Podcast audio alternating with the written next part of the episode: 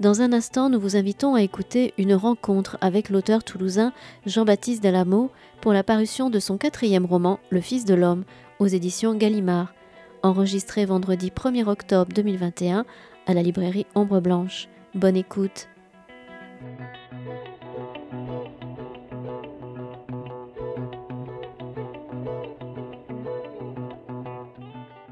Bonsoir à toutes et à tous. Euh, très heureux que vous soyez venus euh, nombreux et nombreux pour cette rencontre avec euh, Jean-Baptiste Delamo qui va évoquer ce soir Le Fils de l'Homme, son tout nouveau roman aux éditions Gallimard. Quelques mots sur vous. Jean-Baptiste Delamo, vous êtes né à Toulouse. Vous êtes, c'est votre donc quatrième roman après une éducation cinquième, même après une éducation libertine en 2009 qui avait eu le prix Goncourt du premier roman. Le sel en 2011, Pornographie en 2013, Règne animal en prix du livre inter en 2017 en 2016. Et donc, Le Fils de l'homme aujourd'hui, qui. Alors, moi, c'est un livre vraiment qui m'a bluffé, je vais vous dire, parce que je trouve que c'est un. Il y a un travail sur la langue, on va en parler, bien évidemment. C'est un livre, alors vous allez me dire si vous êtes d'accord avec ça, c'est un livre qui, à la fois, qui tient, je trouve, hein, personnellement, c'est moi, en tant que lecteur qui vous le dit, euh, qui tient du, thriller, un peu, il y a un côté euh, fantastique, thriller. On est, on est euh, parfois proche d'une forme de conte, peut-être, quelque part. il y a un côté tragédie un peu antique, il y a tout ça à la fois, j'ai envie de dire, dans votre roman. On est dans une alors dans une, ça se passe en partie, euh, pas seulement, mais quand même en grande partie dans une région de, montagne, on va dire, mais qui n'est jamais nommée. Voilà, on va en parler. Vous me direz peut-être pourquoi vous ne la nommez pas. Et aussi avec des personnages. Déjà le titre, le Fils de l'homme, on voit quelque chose peut-être de l'ordre euh, du biblique. Enfin, voilà. Et euh, les personnages ne sont pas nommés. Euh, peut-être la mère, à un moment donné, peut-être son prénom, et, je ne suis même pas sûr. Voilà. Donc pas nommé, c'est la mère, le père et le fils. Alors voilà, d'entrée de jeu, d'abord, c'est une grande réussite. Je trouve très, différent peut-être même de vos précédents, bien qu'on retrouve quand même des, thèmes, on va en parler. Qu'est-ce qu'il y a est-ce que vous considériez que c'est un peu dans la lignée de Règne animal, votre précédent, ou est-ce qu'il est totalement pour vous à part dans votre œuvre littéraire, Jean-Baptiste Delamo Et merci d'être venu à Ombre Blanche ce soir. Ben, merci à vous, merci pour euh, votre accueil et merci pour votre présence. Euh, oui, oui, bien évidemment, c'est un livre qui s'inscrit dans la droite lignée de, Règne animal. Je pense que Règne animal a enfanté même du Fils de l'homme. Euh, les thématiques euh, se répondent. Là, à nouveau, il est, question de la transmission de la violence d'une génération à une autre. Dans Règne animal, c'était sur cinq générations et une période d'un siècle, donc c'était une focale comme ça assez, euh, assez ample. Et avec le Fils de l'homme, euh, j'ai cherché à traiter cette thématique d'une façon sensiblement différente, euh, en étant dans une, une, économie de moyens, en quelque sorte, avec simplement trois personnages et une quasi-unité de lieu. Et cette unité de lieu, justement, elle était volontaire dès le départ, et donc elle n'est pas nommée. Il y, il a quand même dans le livre de superbes passages, il hein, faut le dire, on aura peut-être l'occasion d'en lire, mais une évocation de la nature, qui peut être parfois euh, dangereuse, hein, et parfois être un refuge, à la fois les deux. Euh, il y a quand même cette, euh, cet ancrage qui n'est pas un ancrage géographique parce qu'il n'est pas nommé. Donc il y a une universalité aussi. Est-ce que c'est ce que vous souhaitiez euh, Oui, c'était de, faire de cette montagne euh, un lieu euh, qui soit à la fois ancré dans une forme de réalité familière, mais qui relève aussi par instant d'un endroit imaginaire. Euh, donc on, devine que, ce sont les, Pyrénées ariégeoises, mais je ne les ai pas nommées parce que c'était à la fois une façon pour moi de, euh, de m'approprier la réalité de ce lieu, de pouvoir mener des recherches sur des questions de, géologie, euh, de, faune et de flore, etc., mais aussi de, m'en affranchir et de pouvoir réinventer cette, cet endroit en fonction des, besoins de, l'histoire. Mais je savais dès le départ qu'il y aurait cet écran naturel. J'avais déjà commencé à travailler là-dessus avec Règne Animal sur euh, la, relation entre mes personnages humains et la nature qui les, euh, entourait. Et euh, là, c'était une façon également de, poursuivre cette thématique et toute l'écriture qui se déploie autour de ça. Et cette idée aussi de ne pas nommer les personnages, c'était pour vous euh, évident euh, dès le début de l'écriture? Alors pas forcément évident, parce que j'ai essayé de les nommer au début, mais il y avait quelque chose qui me, qui me résistait. Je n'arrivais pas à leur attribuer de nom et je ne voyais pas en fait ce que ça apporterait au texte. J'avais l'impression au contraire que ça, ça, retirerait quelque chose aux personnages si justement je leur attribuais une identité, que j'appelais la mère. Euh, Véronique et le père euh, David. Ça, les, en fait, ça les, ça les enferrait dans une forme de, oui, de soucis de réalité, alors que ces personnages-là, qu'on devine issus d'une catégorie sociale ouvrière, prolétaire, j'avais plutôt envie de les amener vers des, figures plus, plus universelles, de, faire d'eux oui, quasiment des personnages de mythe je parlais peut-être de mythologie, parce que est-ce que justement, comment peut-on lire le, prologue? Parce que moi, il y a un prologue qui nous transporte, on peut penser dans la, préhistoire, enfin, quelque sorte. Hein. on, va, on va suivre comme ça le cheminement des animaux et des hommes à travers la steppe. Euh, alors, moi d'abord, je me suis dit, ça, paraît un peu première lecture, hein, ça paraît euh, comment dire, un peu déconnecté du, reste du roman. Et en fait, pas du tout. Enfin, quand on, quand on lit quand on vous lit attentivement, on se rend compte que, sans en dire plus, mais on peut dire ça, c'est pas qu'il y a vraiment, euh, comment dire, ce prologue fonctionne un peu en miroir et va renvoyer à plusieurs passages euh, du roman. Donc il est vraiment, pour le coup, euh, tout à fait bien, bien amené. Ce prologue, on parle de préhistoire, de mythe, ça, vous va Oui, oui, bah déjà c'est un prologue qui répond à, l'épilogue de Règne animal, dans lequel on voyait un, des porcs de l'élevage réussir à s'enfuir et retrouver ses attributs d'animal sauvage dans une, fuite éperdue quasi mythologique. Et là, le Fils de l'homme ouvre avec euh, un prologue qui euh, s'inscrit sensiblement dans la même euh, intention, où l'on voit un groupe d'êtres humains, d'hommes, de femmes et d'enfants qui traversent une, lande battue par les vents et que l'on devine à la recherche d'un endroit plus plus habitable. Euh, et dans ce prologue-là, on va assister à une scène d'apprentissage dans laquelle un père va éduquer son fils à la chasse. Donc c'était une façon pour moi d'essayer de, remonter à euh, une forme de violence primitive, fondatrice, de retrouver des images comme ça originelles. Euh, et, de jouer ensuite. Alors effectivement, a priori, au premier, abord, on peut avoir l'impression que ce prologue est totalement dissocié du, reste du roman, mais en fait, il ne cesse, le roman ne cesse de lui répondre par, euh, par instant, par allusion, comme un jeu d'écho lancé à travers le temps et à travers les générations. Euh, et cette éducation à la violence va, va trouver euh, là aussi un écho beaucoup plus frappant dans la, dernière partie du, du texte à l'époque contemporaine. Vous parlez, vous avez parlé d'images, hein, vous citez. Je trouve que ça c'est moi en tant que lecteur, que dans votre livre, il y a beaucoup d'importance donnée aux, gestes entre les personnages, au regard entre les personnages. Il y a bien sûr, ils communiquent, hein, ils conversent, alors arrive, il y a des dialogues, mais, mais il y a énormément, de, je trouve, de choses qui passent par euh, les images, par le regard, par, les, gestes. Et euh, je trouve aussi qu'il y, a une référence à un moment donné à un tableau euh, dans le livre. Est-ce que c'est important pour vous de faire passer justement des, sentiments peut-être par le geste, par le regard, comme si vous étiez un peu en retrait par rapport, comme si la psychologie, hein, j'y vais, des personnages n'était pas finalement votre tasse de thé, j'ai envie de dire, mais en même temps, on comprend énormément de choses par cet intermédiaire-là. Oui, en effet, ça, m'intéresse de moins en moins euh, d'explorer la, psychologie euh, des, personnages. Je l'ai euh, beaucoup fait dans mes premiers romans. Et, plus j'avance, plus je m'en désintéresse parce qu'il me semble que l'écriture de la vision a quelque chose de plus fort, ne serait-ce que dans l'expérience de lecture. Il y a une, capacité comme ça de la littérature à, créer des, des, images et des sensations qui, qui me semblent beaucoup plus pertinents et je crois qu'en prêtant une attention euh, toute particulière aux gestes, à la façon dont mes personnages se tiennent dans un espace, la manière dont, euh, je ne sais pas, la lumière du jour va filtrer à travers une lumière et éclairer un visage, euh, ça peut tout à fait suggérer quelque chose de leur intériorité, sans que j'aie à être explicite sur ce qu'ils ressentent. Et c'est vrai que ce sont des personnages relativement taiseux, même si parfois leur silence est brisé par des sortes d'éruptions comme ça de, paroles, comme on le, voit avec le, monologue du père. Euh, mais c'était en tout cas une façon de, euh, de garder sur eux un regard à la fois euh, extérieur, mais qui disent ou qui trahissent aussi quelque chose de, de ce qui les traverse profondément. Vos personnages sont-ils nés en même temps, le père, la mère et le fils Ou est-ce que d'abord vous avez d'abord l'idée peut-être du, personnage du fils? Parce qu'on voit souvent, il faut peut-être le dire aussi, le préciser, c'est souvent vu à hauteur d'enfant quand même. C'est aussi un, un roman avec de très beaux passages magnifiques sur l'enfance aussi, sur la capacité qu'ont les enfants à imaginer. Euh, bon, il y a des scènes, notamment une scène à un moment donné, il est dans sa chambre et il va imaginer un monde à travers le tapis euh, de la chambre. Euh, est-ce que, l'enfant est d'abord venu à vous ou est-ce que vous avez eu l'idée des trois personnages concomitamment pour, pour impulser, j'ai envie de dire, l'écriture du roman?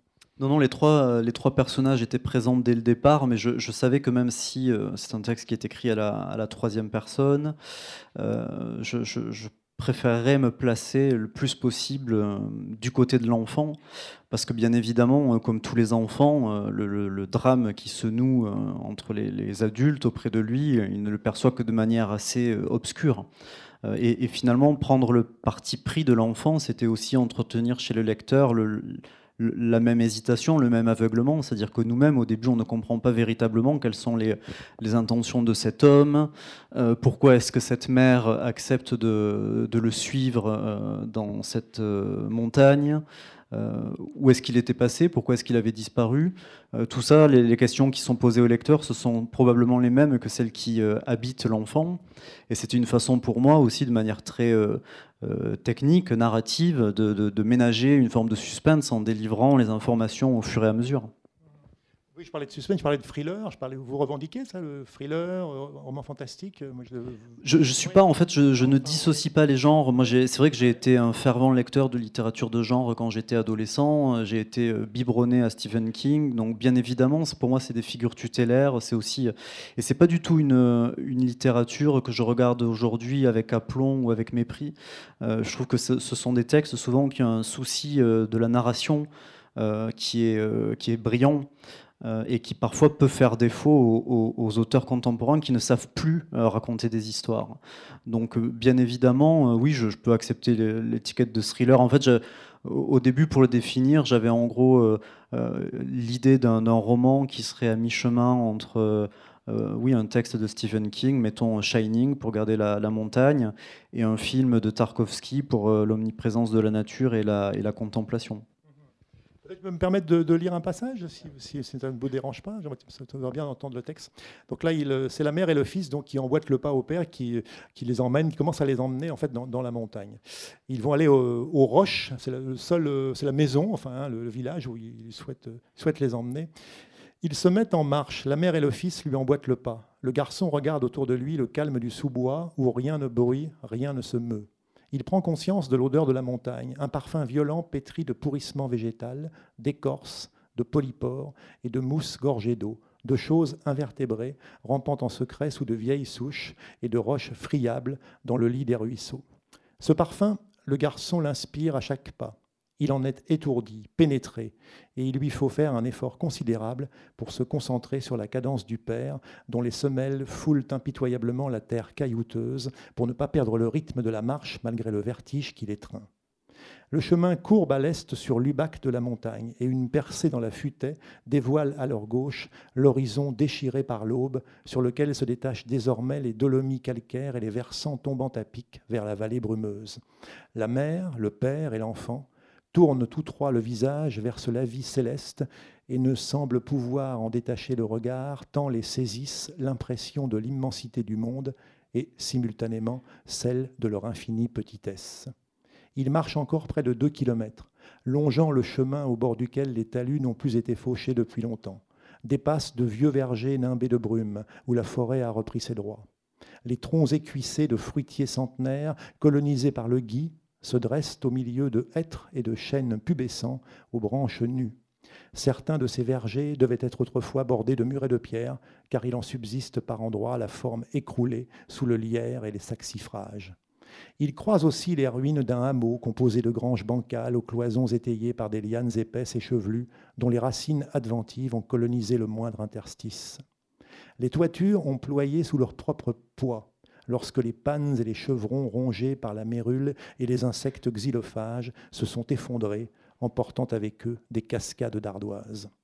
Les pluies et les vents ont déposé dans le cœur de ces ruines suffisamment d'alluvions pour que s'y soient enracinés des buissons de sureaux noirs et d'églantiers, et même des noisetiers et des robiniers. Les troncs se sont ménagés un passage entre les débris. Ils jaillissent par le fait béant, étendent leur ramée au-delà, si bien que les granges du hameau et le hameau lui-même semblent avoir été autrefois, dans des temps très reculés, les habitations d'êtres fantastiques ayant sciemment élevé ces architectures afin de les fondre dans la végétation. il y a, j'ai relevé plein de passages. C'est vrai que c'est un livre où il faut faire attention aux passages qu'on relève, qu'on pourrait lire, parce que si on va trop loin, évidemment, il ne faut pas déflorer. Il faut parler peut-être de la construction, parce que ce qui est très intéressant, vous l'avez, j'imagine, beaucoup travaillé, c'est que le texte fonctionne avec de micro euh, retour en arrière, si je puis dire. Enfin, du parfois le lecteur, c'est bien parce qu'il y a une sorte de vertige qui vous prend. À un moment donné, moi je savais plus, on est, je suis dans la montagne, mais non, là je suis revenu euh, dans, la, dans la ville en question, puisque c'est un huis clos, euh, donc on l'a dit un peu à l'extérieur, mais il y a aussi des passages dans la ville, puisque un jour le père, vous l'avez dit, Jean-Baptiste Amour débarque à nouveau auprès de sa compagne et on ne sait pas ce qu'il a fait, il revient comme ça, brûle pour point.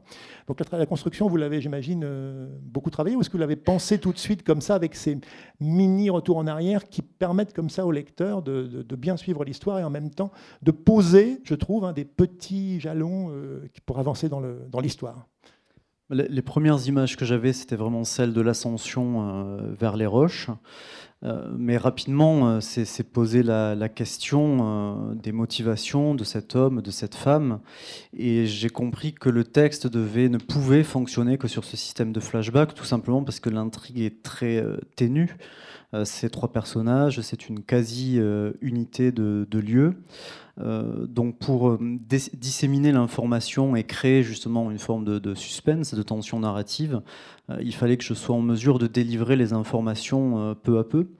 Et bien évidemment, le système des flashbacks en littérature permet ça. Alors au cinéma, c'est une méthode qui est très, très lourde, mais en littérature, ça, ça, fonctionne plutôt bien, même si là, en effet, étant donné que les personnages ne sont pas nommés, euh, et qu'en plus va s'enchasser dans ce récit-là l'histoire du père avec son propre père, euh, il y, a des instants où le, lecteur peut être effectivement saisi d'un petit vertige et ne pas savoir exactement euh, où il se situe.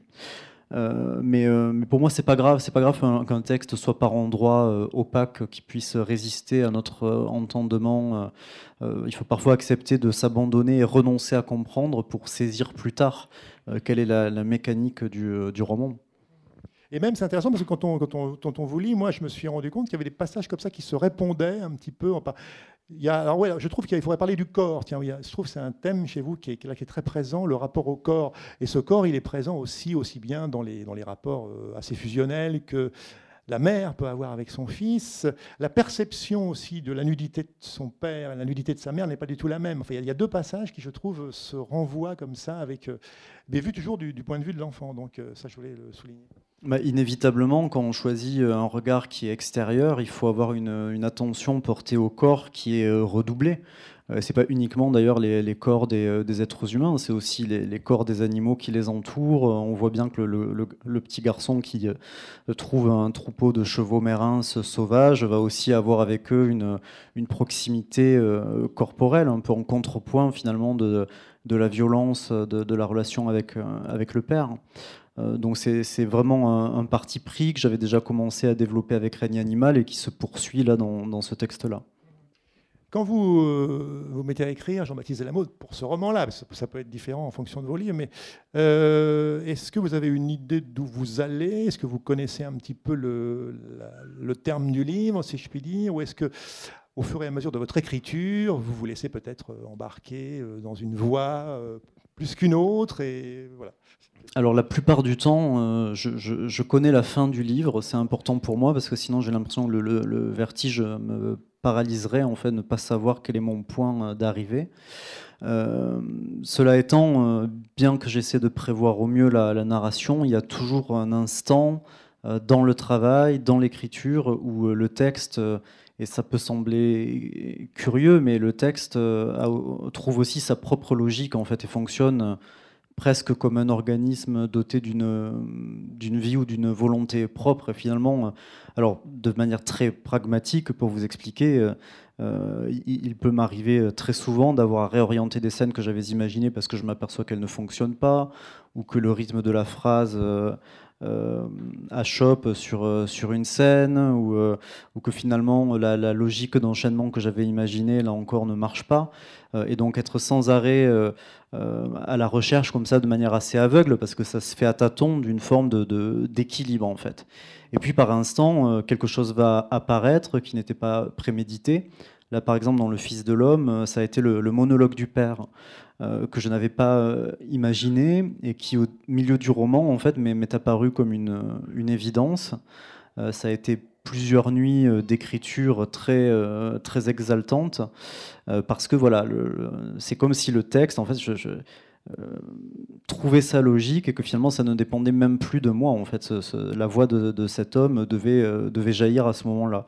Et c'est là que j'ai compris que le texte tirait finalement à sa fin parce que ça me permettait d'aligner en fait les, euh, les, temporalités de faire résonner tout ça de manière accordée et de donner véritablement une identité au livre parliez de plusieurs nuits là, pour, pour écrire. Est-ce que vous avez des, des, habitudes d'écriture ou est-ce que c'est très variable selon Vous pouvez vous laisser. Euh, non, malheureusement, je n'ai aucune habitude euh, d'écriture, je n'ai aucune discipline. Alors le fait est qu'aujourd'hui, je me consacre à l'écriture, donc là, la plupart de mon temps est quand même euh, dévolu à ça. mais ça ne veut pas dire pour autant que je me mets à écrire à 8 h du matin et que je vais terminer à 18 h. C'est beaucoup plus aléatoire. Euh, puis c'est un travail très laborieux. Il m'a fallu, enfin, mon règne animal, le dernier, est sorti y a 5 ans. Euh, donc même si je n'ai pas écrit de manière euh, ininterrompue pendant 5 ans, ça a quand même été un travail voilà, très, très laborieux. J'avance progressivement. C'est aussi un, chemin qui est semé de, de doutes, beaucoup. et voilà. Et euh, oui, je voulais vous poser une question. Oui, euh, je, me demandais, oui, vous parlez tout à l'heure des, images, de l'importance. Vous avez une écriture très euh, allez, visuelle, enfin, je trouve. on voit, je parlais du tableau que vous évoquez dans le livre, dont j'avais noté la référence. Un tableau que je connaissais. le monde de Christina. Le monde de Christina, oui. Qui est important parce que finalement, ce tableau est symbolique, finalement. Mm. Il est symbolique aussi de l'histoire elle-même, enfin de l'histoire du mm. roman. Euh, est-ce que pour vous c'est important, c'est le côté, le rapport à l'image, le rapport au cinéma? Vous avez évoqué Shining parce qu'on y pense forcément euh, quand on, quand on vous lit, mais euh, et ce côté justement très, très visuel, très, on visualise les scènes, enfin on a l'impression, on en verrait bien une adaptation cinématographique. Quoi, voilà, oui, de, plus en plus, je, fonctionne avec moi ce que j'appelle des images mentales, c'est-à-dire qu'avant, euh, ce qui précède l'histoire, ce qui précède l'écriture, ce qui précède la scène, ce sont des, des, images que je vais essayer de restituer le plus euh, fidèlement possible, euh, avec l'espoir de pouvoir les, transmettre au lecteur, les faire apparaître dans l'imaginaire du, lecteur. Donc tout ça, bien sûr, une science très incertaine. On ne sait jamais comment le lecteur reçoit le texte. Euh, mais en tout cas, il y a, voilà, il y a, un désir comme ça de, partager euh, un imaginaire euh, et, qui, ne passerait presque que, que par l'image. Je m'autorise aussi le, recours à la, à la sensation, c'est-à-dire que mes personnages sont quand même parcourus de sensations, pour la plupart physiques aussi.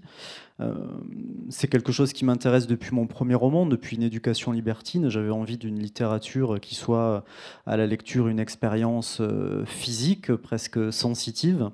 Euh, et j'ai compris que je pouvais la poursuivre justement sans avoir recours à l'exploration psychologique et simplement en restant en fait aux surfaces des corps, en considérant un peu mes personnages comme des plaques tectoniques dont on percevrait comme ça les mouvements infimes à distance.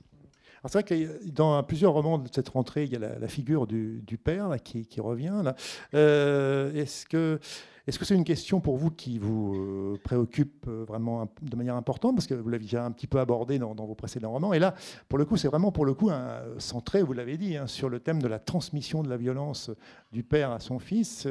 voilà. Est-ce qu'on pourrait dire qu'elle vous obsède? Je ne sais pas. Enfin, est-ce que... En tout cas, je, ne suis pas euh, étonné du fait que la, figure du père soit présente et très représentée dans cette rentrée littéraire. Cela étant, elle a toujours été dans l'histoire de toute la littérature. Euh, mais bien évidemment, on est euh, à une époque où notre civilisation, on le sent, est dans l'impasse, va droit dans le mur. Et bien évidemment, interroger la figure du père en littérature, en fiction, c'est aussi remettre en question le patriarcat, c'est remettre en question une forme de violence systémique. Euh, donc voilà, moi je suis un auteur de fiction, je travaille avec des images, je travaille avec des métaphores. Vous pouvez lire ce livre comme une histoire euh, singulière, presque anecdotique, mais vous pouvez aussi le percevoir, et c'est pour ça d'ailleurs que je l'ai placé sous les auspices de la mythologie, vous pouvez aussi le percevoir comme ayant une, une portée bien plus, bien plus vaste, bien plus universelle portée universelle, et je parlais de côté biblique, mais c'est vrai que ce titre du Fils de l'homme, vous l'avez choisi, euh, retenu rapidement, ou est-ce qu'il est arrivé un petit peu postérieurement à l'écriture Non, non, il était euh, immédiat. Euh, il, a, il a précédé euh, quasiment le, début de l'écriture du livre et j'ai vraiment tenu ferme. J'avais dit à mon éditeur, je, ne changerai pas parce qu'il m'est arrivé de devoir changer les, titres de mes romans, toujours à regret. mais pour ce texte-là, j'avais dit à mon éditeur, je n'en démordrai pas. ça doit rester ce titre-là. Et, et, pour la même raison que ce que j'ai énoncé plus tôt, c'est-à-dire qu'à la fois c'est un titre d'une simplicité absolue. Euh, mais c'est aussi un titre qui a toute une, autre portée, sinon biblique, du moins mythologique. Euh, donc bien évidemment, voilà, ça, ça, place là encore le texte dans une autre, une autre perspective il y en a plein, mais une scène que j'ai beaucoup euh, appréciée, beaucoup aimée, c'est la scène de des autotamponneuses, où le père euh, emmène, euh, accompagne son fils à une fête foraine, mais qui n'est pas encore ouverte, qui est complètement déserte. ça crée une espèce d'ambiance très particulière, parce que, principe, une fête foraine, on y va, on aime qu'il y ait du monde, et, donc il essaie, là, il y a aussi des passages qui peuvent fonctionner en miroir, les rapports père-fils peuvent, voilà, renvoie à un autre passage au rapport mère-fils. On sent bien quand même la différence euh, très frappante qu'il y a entre la mère et son fils. il y a un vrai dialogue, il y a une vraie communication qui passe par une sorte de spontanéité. Et entre le père et le fils, euh, bah, c'est pas évident. Quoi. Il, y a, il, y a, le silence. Et là, il essaie, euh, en l'emmenant, je pense que voilà, aux autotamponneuses de peut-être de, reprendre le lien avec lui. Enfin, on peut peut-être le voir comme ça. Le père insère le premier jeton et l'auto glisse sur la piste parcourue par les lumières stroboscopiques qui colorent leur visage d'éclats rouges, bleus et jaunes. Bientôt, le fils est gagné par le vertige.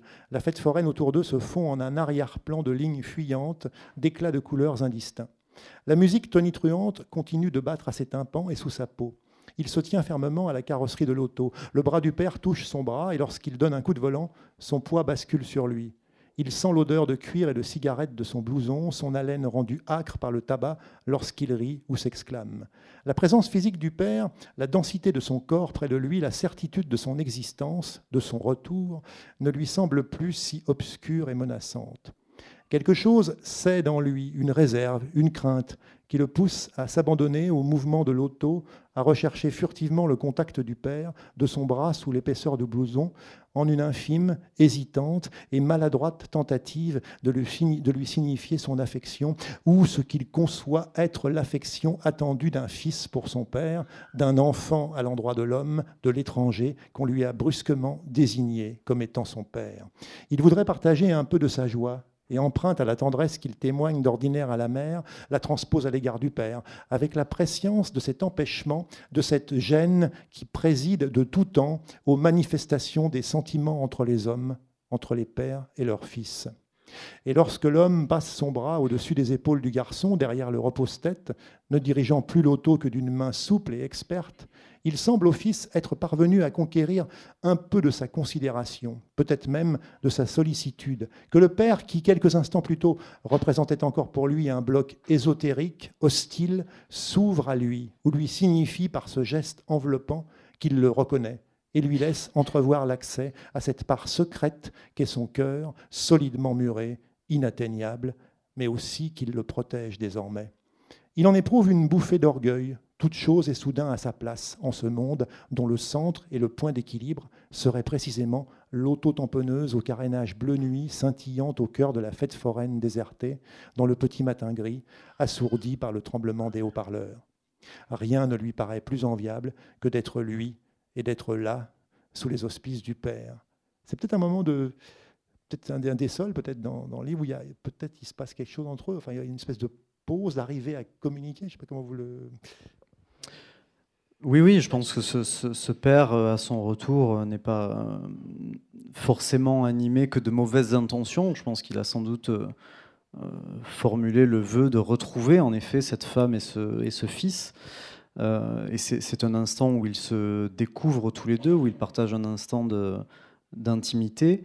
Et en même temps, on sent toujours qu'en présence de cet homme, il y a une menace qui plane systématiquement je crois que lui aussi, euh, le père, est, conscient finalement de cette espèce d'orage qui, euh, qui menace et, euh, et, qu'il est à la fois, il a ce désir de, renouer avec cette femme et avec cet enfant, mais il est aussi bien évidemment rongé par, par ce qui le hante, par sa propre histoire.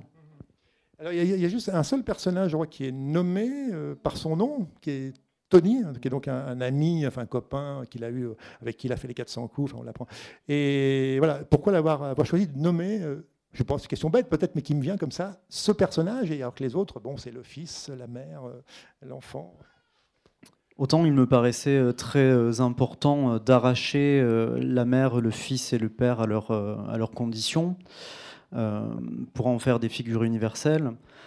Autant je pense qu'il n'était pas nécessaire de faire d'entraîner Tony de ce côté-là. Tony, c'est celui qui est resté à la ville, c'est celui qui est ancré dans une forme de, réalité, qui est cette réalité passée avant le départ aux roches. c'est à la fois le meilleur ami d'enfance du père, euh, et c'est aussi, on le devine, très probablement le père de l'enfant euh, qu'attend la mère, puisqu'on découvre qu'elle est, euh, qu'elle est enceinte. Donc ce, Tony pouvait, lui, être nommé. c'est celui qui reste en arrière quand eux prennent, le chemin sans retour des roches. A fait aussi un, livre sur la, famille, même si c'est une famille qui tente, on va dire, de se recomposer, puisqu'il y a quand même le rapport au grand-père, il y a cette volonté de, finalement de, dresser un peu... Oui, c'est la transmission de la violence, on l'a bien compris, mais c'est aussi peut-être à un moment donné euh, ce qu'on peut transmettre aussi aux enfants et qui ne peuvent pas se faire parce que pour des raisons X ou Y, enfin, je peux en dire plus, mais il y a quand même cette dimension euh, familiale aussi, je trouve, assez, présente dans, dans le livre. Oui, puis ce sont des, euh, sont des personnages qui, euh, comme souvent dans mes romans, sont, prisonniers de, déterminismes sociaux, familiaux, qui, traînent avec eux un, héritage euh, qu'ils ne distinguent pas toujours euh, clairement et qui se, débattent avec ça. puis ce sont aussi des personnages qui sont soumis à une, violence systémique, sociale. On comprend par exemple que le grand-père était cet ouvrier dans une Syrie qui a été grièvement blessé, qui a perdu sa femme d'une longue maladie et qui est parti comme ça en entraînant son fils dans cette montagne avec euh, pour seul objectif de relever cette, euh, cette ruine, euh, simplement pour avoir un toit, pour avoir un espace qui soit un lieu de protection. Alors malheureusement, rongé par la, souffrance et par la folie, il va en faire un lieu de destruction qui sera transmis à son fils. Mais dans son premier élan, c'était finalement quelque chose de, de louable, c'était aussi d'échapper à une forme de fatalité. Et quand il est menacé, il est menacé par un représentant de l'État, par un type qui vient de la direction départementale de l'équipement et qui vient questionner son droit de relever finalement cette maison, ce que lui estime être un droit fondamental, celui d'avoir un simple toit sur la tête.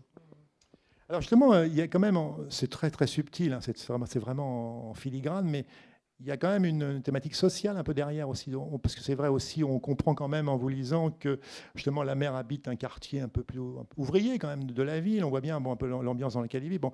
Et puis vous venez de parler de le représentant de l'État qui vient essayer de lui... Euh, bon, en fait, il a... Bon. Euh, est-ce que cette dimension d'engagement, on va dire, mais bon, elle, est vraiment... Euh, ce, qui, est très réussi, c'est qu'elle elle est là en arrière-plan et qu'elle est pas... Est-ce que vous, la, trouvez ça important pour vous? Je, ne le réfléchis pas comme un thème. Euh, simplement, moi, je ne suis pas euh, issu de la bourgeoisie. Je ne fais pas euh, partie de ces auteurs qui sont passés par Normal Sup. Ou, j'ai, voilà, je, travaille aussi avec ce que je suis et d'où je viens. Donc, ça me semble important, bien évidemment, de, de, de, continuer. Puis je trouve qu'on est aussi dans la littérature française, là encore, qui aujourd'hui est vraiment aux mains d'une élite. On en vient à ne voir représenter qu'une certaine partie de la population. Euh, je trouve que c'est par exemple très différent dans la littérature américaine où on a de nombreux auteurs qui, euh, euh, qui se sont faits par eux-mêmes, qui viennent véritablement du, peuple. et en France, au contraire, on a une littérature très germanopratine, comme ça, qui est une littérature de l'élite.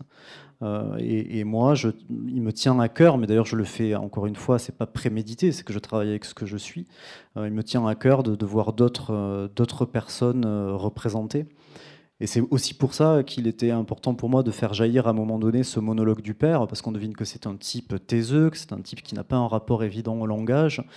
Mais je voulais qu'à un moment du livre, il y ait comme une rupture, et je voulais en fait lui donner une parole qui soit presque une parole euh, euh, irréelle, en fait, qui soit une sorte de, de logorée dans lequel il va déverser un flot de paroles presque volcanique comme ça en présence du fils et montrer une capacité véritablement d'introspection et d'analyse euh, qui est, qui est, très impressionnante. Alors on peut légitimement douter que ce discours soit, ce monologue soit effectivement prononcé.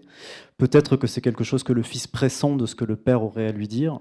Mais en tout cas, voilà, c'était là aussi une façon d'arracher ce personnage à cette condition et de lui donner une voix qu'il n'a pas d'éviter tout simplement tout manichéisme, quoi, d'être, euh, voilà, de montrer la complexité du personnage, montrer qu'on n'est pas euh, ni blanc ni noir, et peut-être voilà. Oui, tout à fait. je sais pas, je dis ça parce que non, non, mais c'est très important. De, le, père n'est pas uniquement un salaud. Je pense que c'est un type qui, qui euh, se débat euh, avec ses propres démons. Moi, je ne suis pas euh, juré d'assises, c'est-à-dire que je n'ai pas de, je n'ai pas de jugement à porter sur mes personnages. Euh, et, de même, la mère, je crois, n'est pas uniquement une victime non plus, c'est-à-dire que les motivations qui la poussent à suivre cet homme aux roches sont sans doute plus troubles qu'il n'y paraît. Pourquoi est-ce qu'elle choisit, pourquoi elle n'essaie pas de partir plus tôt, pourquoi elle n'essaie pas d'arracher cet enfant à cette situation plus tôt? On peut aussi se poser la question, mais voilà, ce qui m'intéresse, ce sont des personnages qui effectivement évolue dans des zones de gris. Euh, et, c'est là, je trouve que la littérature a toute sa place. Moi, les, héros m'ennuient euh, profondément.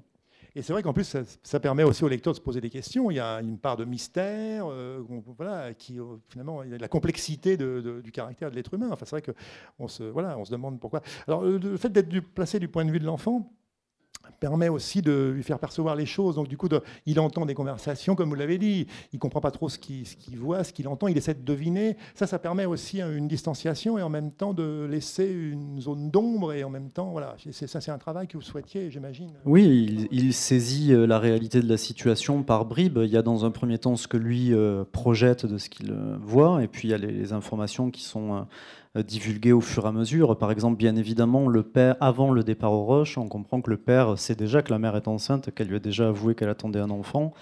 Euh, mais nous, lecteurs, on ne l'apprend en même temps que l'enfant, c'est-à-dire une fois qu'ils sont déjà dans la montagne qu'elle choisit de l'entraîner dans la forêt pour lui dire écoute, j'attends un enfant, euh, tu vas avoir un petit frère ou une petite sœur. Donc voilà, bien sûr, tout ça, ça, obéit à une, à une, comment dire, une, mécanique du, récit, de la narration. Et puis pour moi, être du point de vue de l'enfant aussi, c'est sans doute le personnage qui est le plus proche, non pas de, l'homme que je suis aujourd'hui, mais de l'enfant que j'ai été. Donc euh, c'était une façon de mobiliser aussi mes propres souvenirs de rapport à la nature. Euh, c'est ce qu'il y a peut-être de plus euh, personnel dans ce texte, qui est un livre de fiction.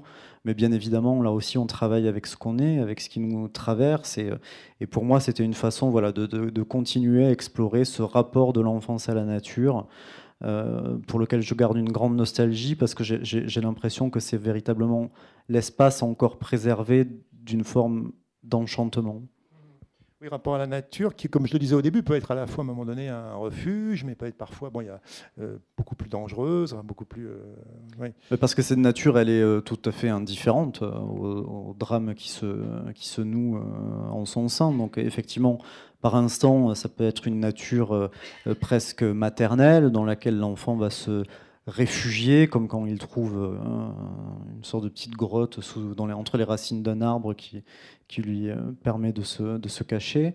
et puis par instant, ça va être aussi une nature destructrice, comme elle l'est par essence, et qui va complètement saper les, efforts du père euh, lorsqu'une une tempête va s'abattre, par exemple, sur les roches et, et dévaster le, achever de dévaster le, chantier euh, je me suis risqué à dire, euh, parce qu'à un moment donné, il y a une référence dans, le texte, dans le roman, au conte pour enfants, mais est-ce qu'il n'y a pas peut-être un petit côté conte dans, ce livre aussi, euh, Mathilde bah, Dès qu'on parle de tragédie, de mythologie, oui, on peut aussi parler de, de conte, oui, oui, bien sûr.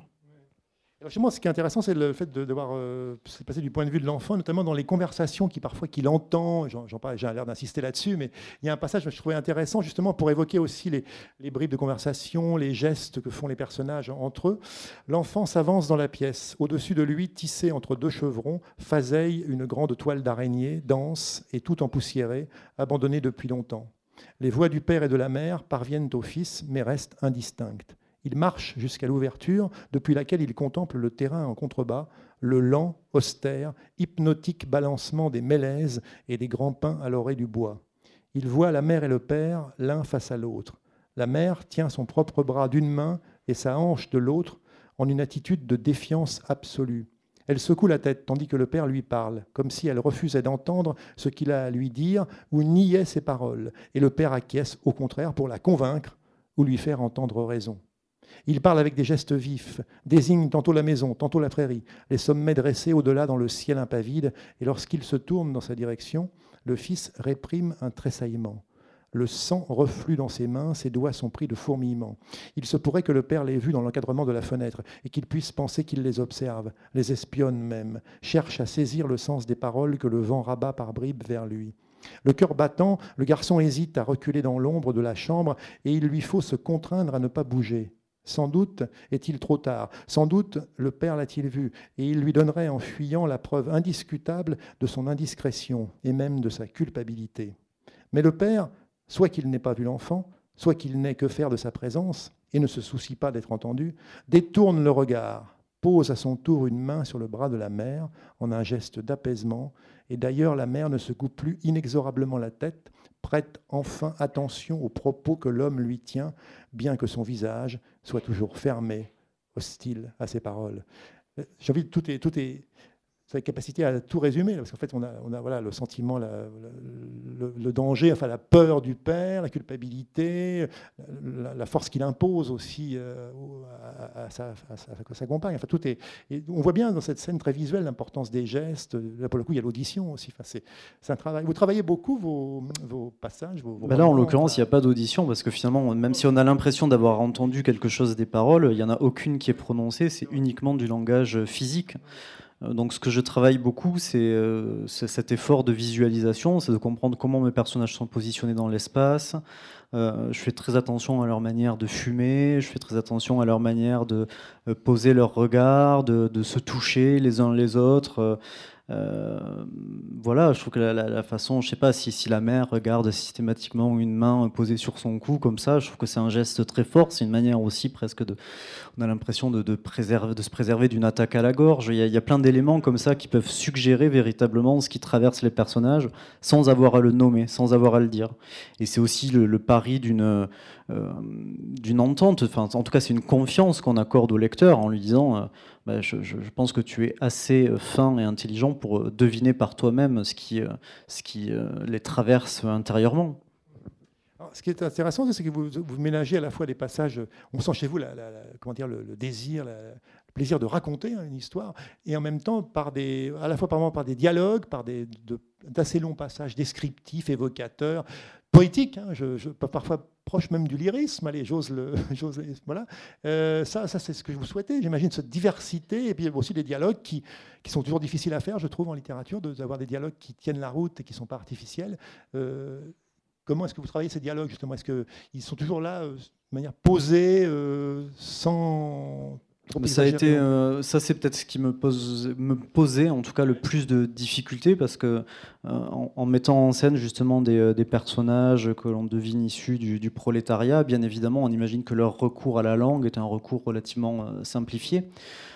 Et, et, en même temps, on est dans un texte avec une écriture. C'est vrai que j'essaie de travailler une écriture poétique, assez lyrique, donc bien évidemment, il y a un effet de contraste, de rupture, qui pendant longtemps m'a interrogé, m'a posé problème.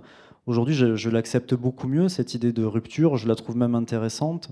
Et j'ai compris aussi que justement, euh, c'est ce que je vous expliquais tout à l'heure avec le monologue du père, que par instant, je pouvais aussi euh, donner à mes personnages une autre voix.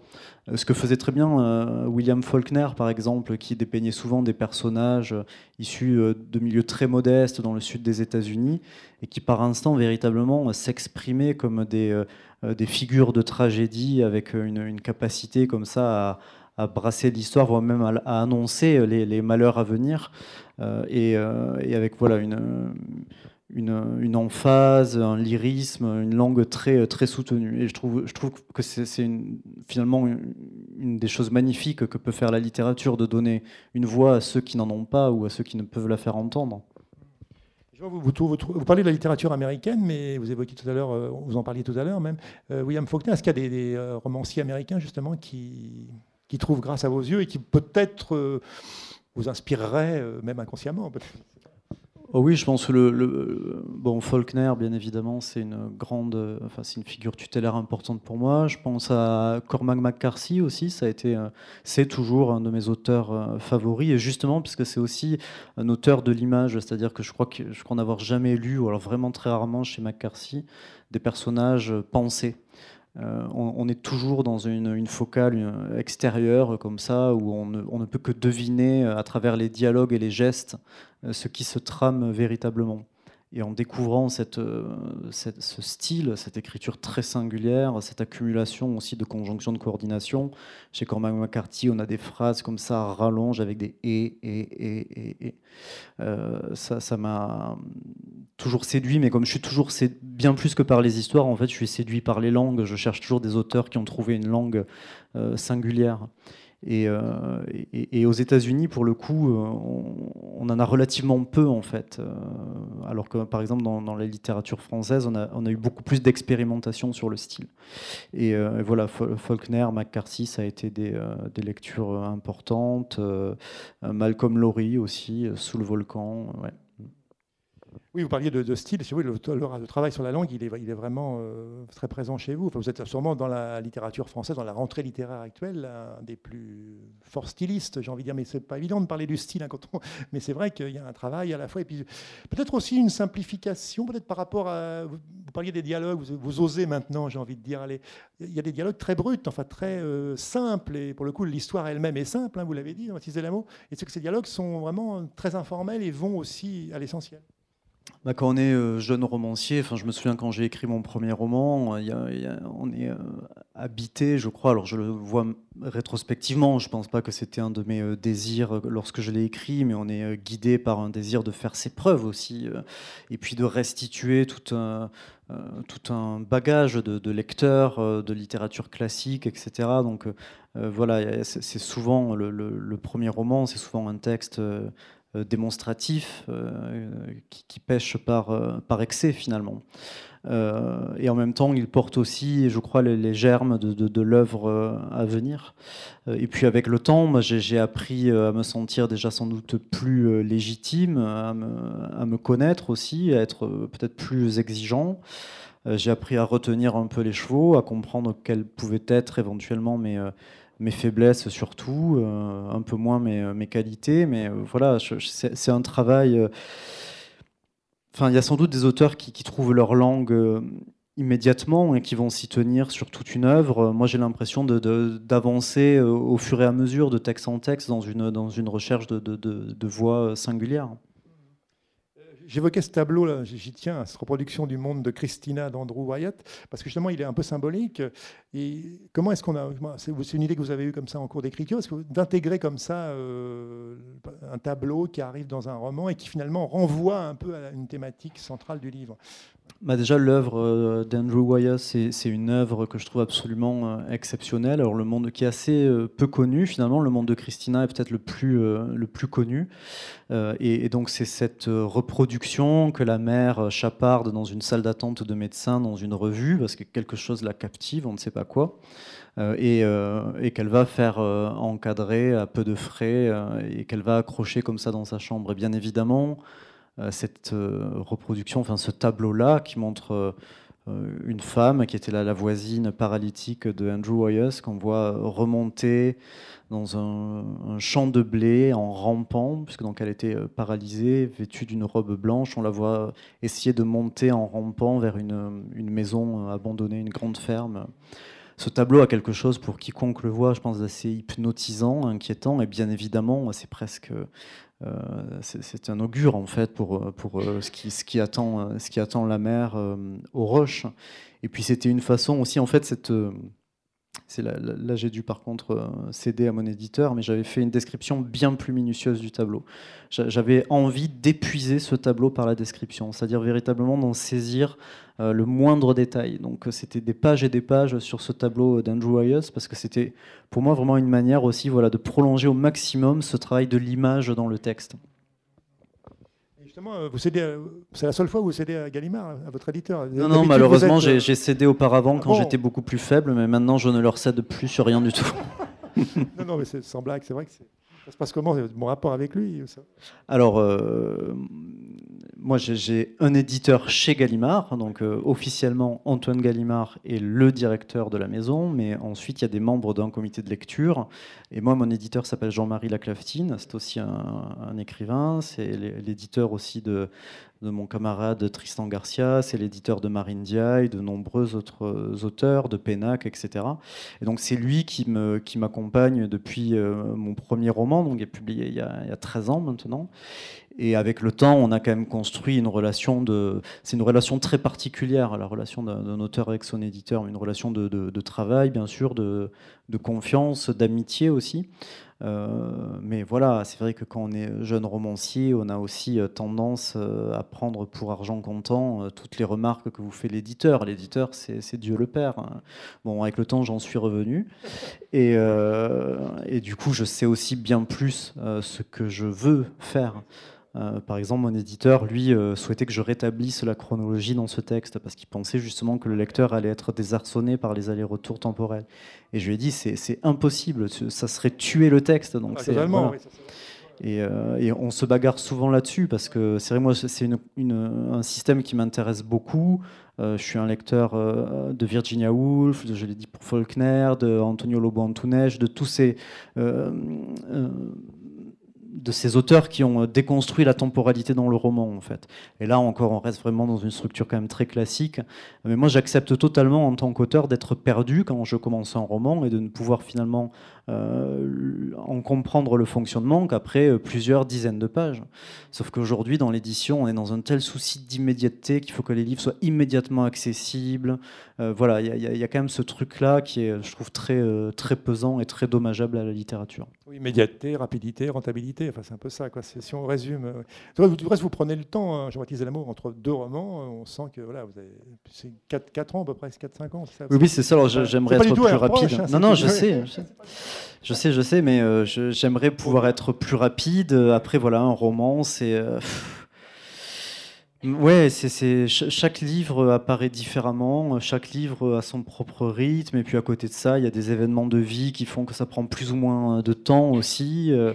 Euh, pour moi, un texte, c'est à chaque fois que je termine un roman, j'ai l'impression aussi de, tourner la page d'une période de ma vie parce que j'ai euh, vécu avec ces personnages, euh, j'ai dormi avec ces personnages, mangé avec ces personnages pendant plusieurs années. Et puis quand le livre est terminé, finalement tout ça est ramassé dans l'objet que vous tenez entre les mains. Donc il y a presque un effet déceptif en fait quand je vois le bouquin. Pour moi, mentalement, c'était un truc absolument euh, tentaculaire. C'était un univers entier et puis c'est ramassé dans ce petit objet. Je me dis merde, bon, 4 ans pour ça pour ça. Attendez, c'est une belle, réussite, hein, le Fils de l'homme, franchement. Bon, euh, vous avez de l'empathie pour tous vos personnages ou est-ce qu'il y en a certains qui... Toujours. J'ai toujours beaucoup d'empathie, beaucoup d'affection pour eux, même les salauds. Euh, alors là, bien sûr, le père, oui, mais c'est un homme écorché. Mais euh, par exemple, dans le précédent, dans Règne animal, je crois qu'un de mes personnages préférés, c'était la génitrice, et qui était pourtant un personnage épouvantable, mais qui, moi, me faisait beaucoup rire. Et, et voilà, oui, il y, a un plaisir aussi du, romancier à mettre euh, en scène des, des personnages complexes. C'est pas pour ça qu'on les aime moins, bien, bien au contraire. Le plaisir de la complexité, justement. Euh, bah écoutez, on va peut-être vous passer la parole. Donc, le Fils de l'homme, Jean-Baptiste Delameau, son nouveau roman chez Gallimard. Avez-vous des remarques, des questions, des réflexions euh, pour Jean-Baptiste Delameau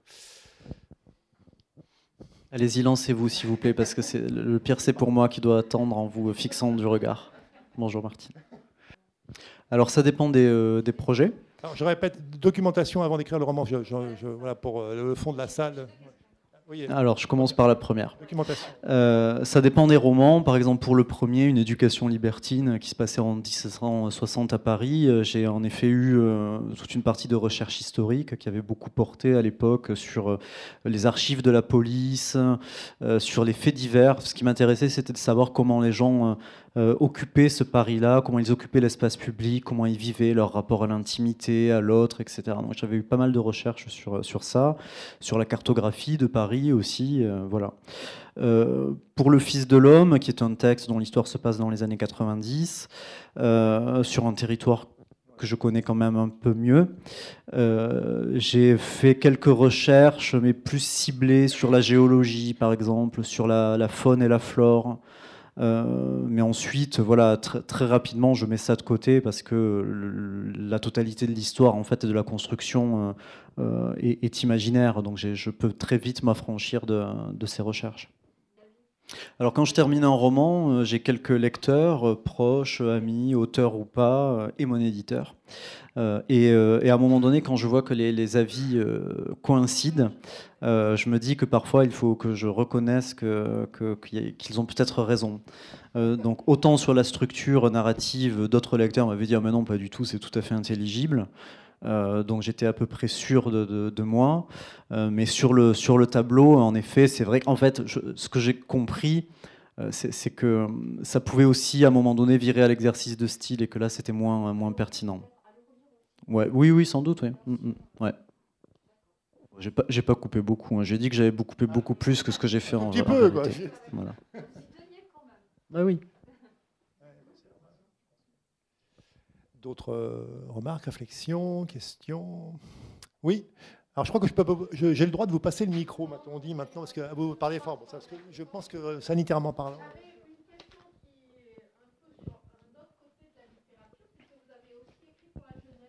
Oui.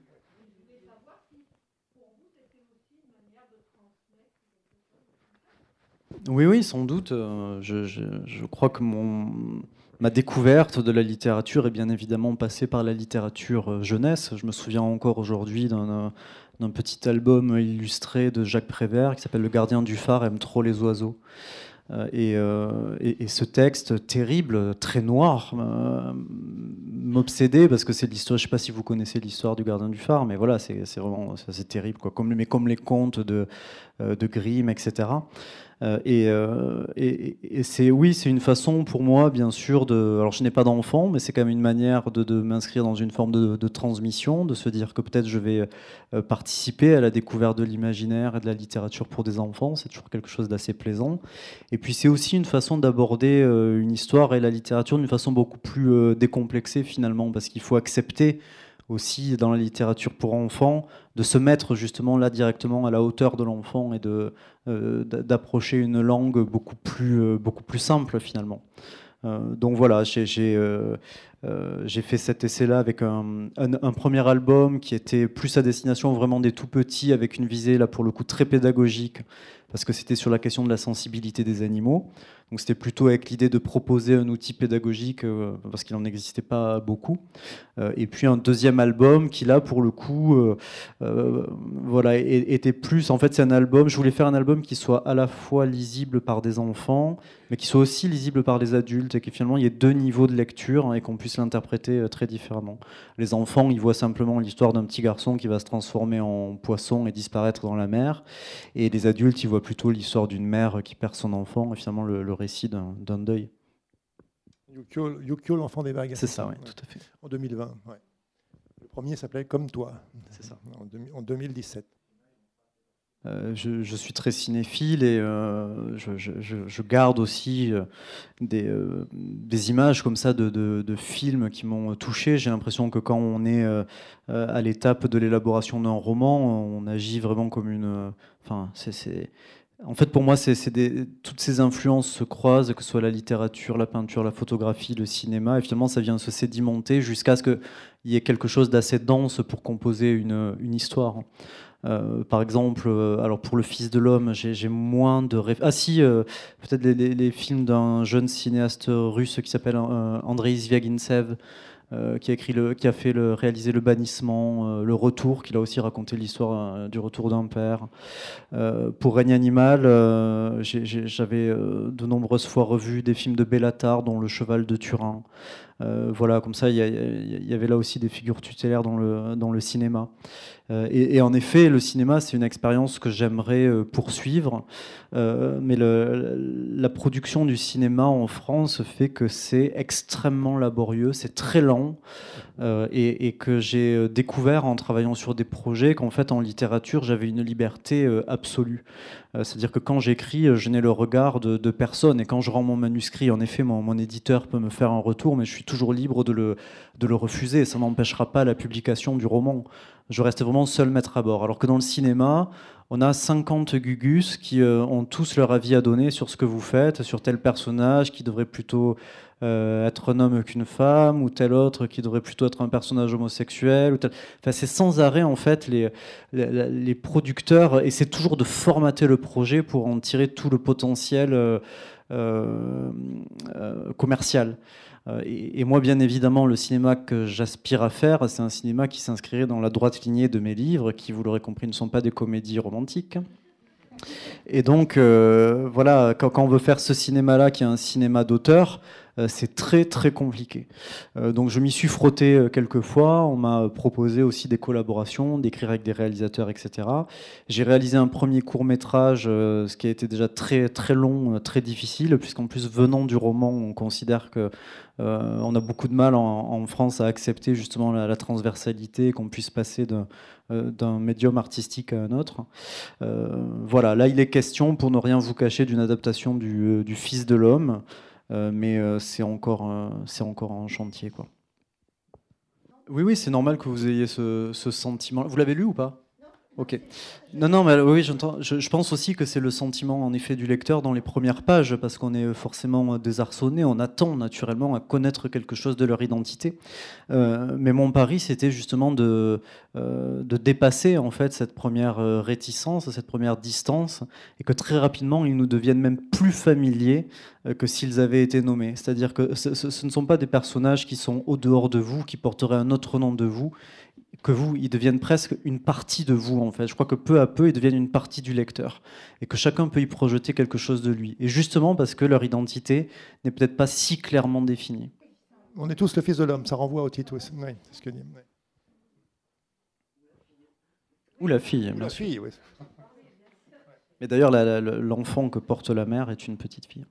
Alors, euh, bah, je, pense que, à titre individuel, bien évidemment, les, individus peuvent toujours rompre avec un héritage de la violence, etc. Euh, moi, j'essaie de penser ça de façon plus euh, générale, et c'est l'objet de ce livre aussi, c'est de nous ramener à notre humanité de manière globale. Et malheureusement, là, je suis sur cette question-là très pessimiste. Euh, je pense en effet que c'est une, une, répétition qui ne trouvera jamais de fin. et, et, qui précipitera d'ailleurs la, la, la, fin de notre civilisation. Euh, qui est en train de le faire euh, à cet instant même, pendant qu'on discute. Euh, ce que j'ai choisi, en tout cas dans ce texte-là, c'est de laisser une fin ouverte. C'est-à-dire que pour rompre avec cet héritage de la violence, le fils va être obligé d'avoir recours aux mêmes armes que le père, et finalement de contrer le mal par le mal, mais une porte reste ouverte quant à la suite. Peut-être qu'il aura réussi, d'une manière ou d'une autre, à échapper à l'emprise de cet homme. Mais moi, je ne suis pas, euh, si vous voulez, c'est, euh, moi, je suis romancier, je suis pas essayiste. Donc finalement, j'ai pas de théorie à développer. Euh, et, je pense que la littérature n'a pas non plus à, exposer des idées ou à traiter des thèmes. Elle doit nous soumettre des questions. C'est-à-dire qu'elle doit nous, nous, nous, entraîner dans une forme de, de, vertige, nous proposer des images, des émotions, des sensations, et laisser ensuite, je parle de la littérature de fiction, hein, et laisser ensuite le lecteur seul juge. Euh, moi, je ne crois pas que la littérature, ça soit un espace pour la morale. Je ne pense pas que ce soit la littérature qui doit nous désigner ce qui est bien ou ce qui est mal. Qu'est-ce que vous dites? Oui, allez-y. D'autres questions, remarques est-ce qu'on Donc, euh, Jean-Baptiste mot va dédicacer son, son livre, donc euh, Le Fils de l'homme, son nouveau roman, donc aux éditions Gallimard. Merci à toutes. Que j'ai beaucoup aimé, vous l'aurez bien compris. Donc, merci beaucoup, Jean-Baptiste Delamot, et merci à vous pour merci cette, beaucoup. soirée.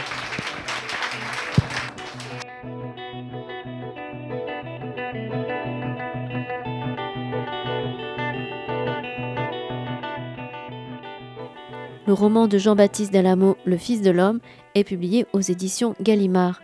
Jean-Baptiste Delameau est aussi l'auteur de Une éducation libertine, prix Goncourt du premier roman en 2009, de Le sel en 2011, de Pornographia en 2013 et de Règne animal, prix du livre inter 2017. Vous venez d'écouter une rencontre enregistrée vendredi 1er octobre 2021 à la librairie Ombre Blanche, réalisée et mise en onde par Radio Radio.